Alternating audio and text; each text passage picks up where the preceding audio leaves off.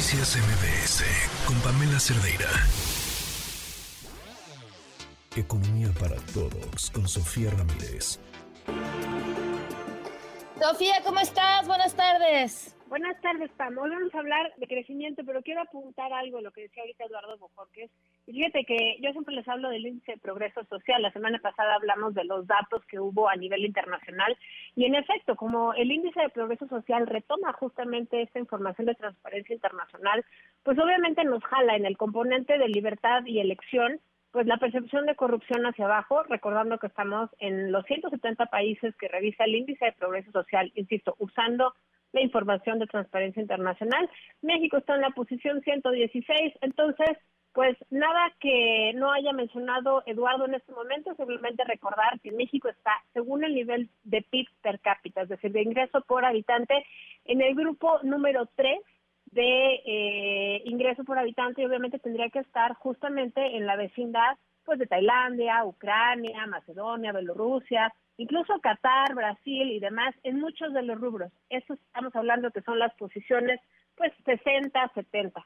Y eh, de hecho, pues el hecho de estar el, el, el ranking en percepción de corrupción en 116 pues, nos pone en una posición mucho más cercana a eh, países, ya sea de Centroamérica o de Asia del Sur o incluso de eh, África. No es que sea malo ser un país de África, Asia del Sur o Centroamérica, pero obviamente nos pone en una posición de referente en progreso social y en ingreso por habitante, que como bien refieres, no, no estamos donde deberíamos estar de acuerdo a nuestro nivel de desarrollo en todo lo que tiene que ver con eh, pues atender, prevenir y resolver la corrupción, Pam. Pero bueno, me quedan estos dos minutos que me quedan para hablar de los datos del día de hoy. Dos libros importantes que son un poco lo mismo. Hacia atrás, el INEGI publicó hoy el crecimiento económico con cifras oportunas al cierre del cuarto trimestre del año pasado. Con ello, pues conocemos ya finalmente cuál es el crecimiento que eh, se estima para 2023 y fíjate que son 3.1 lo cual tiene pues este sazón agridulce. Es dulce en el sentido de que es 3% por arriba de lo que esperaba la Secretaría de Hacienda a principios de año, es agrio porque es por debajo de lo que había revisado la propia Secretaría de Hacienda y lo que esperaba prácticamente el grupo de analistas y sistema financiero, que esperábamos un 3.3% de acuerdo a la información preliminar que el INEGI iba liberando a lo largo de los meses. Entonces, ¿No crecimos suficiente? No, necesitamos crecer al 4.1 de manera consistente y sostenida para que eh, se incremente, digamos, la cantidad de riqueza y que se permita, bueno, que eso permita financiar justamente el progreso social y entre otras cosas con los órganos y las entidades anticorrupción. ¿Cuáles son aquellas actividades que eh, más nos llamaron la atención? Bueno, pues al cuarto trimestre ya platicábamos el jueves, pues cómo traíamos un rezago en el sector primario, que aunque solamente 4% del PIB, pues es una de las fuentes importantes de exportaciones pues de el sistema agrícola, ¿no? O sea, frutas, verduras, hortalizas y demás. Ahí tenemos una una contracción de 1.1% en la tasa trimestral, es decir, comparando el tercer trimestre contra el cuarto, eso quiere decir pues que la el sector primario se contrajo hacia el cierre del año.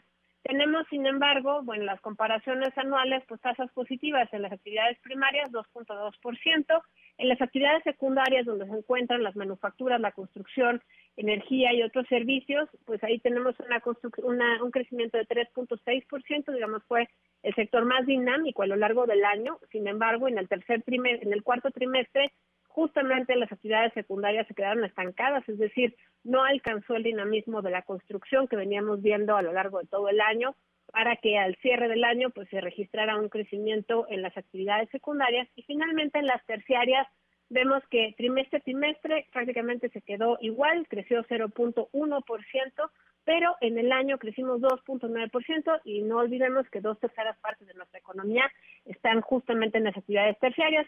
Cierro con que el Fondo Monetario Internacional hoy revela que tiene una estimación de crecimiento del 2.7% para 2024, lo cual está ligeramente por arriba de lo que está el sistema financiero, que es de 2.4 o 2.5%, ciertamente en ambos casos por debajo de lo que espera la Secretaría de Hacienda, que es de 3% para este 2024.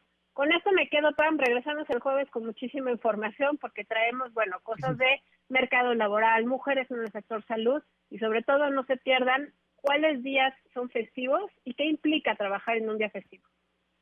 Va, perfecto. Un abrazo, Sofía, gracias. Hasta luego. Noticias MBS con Pamela Cerdeira.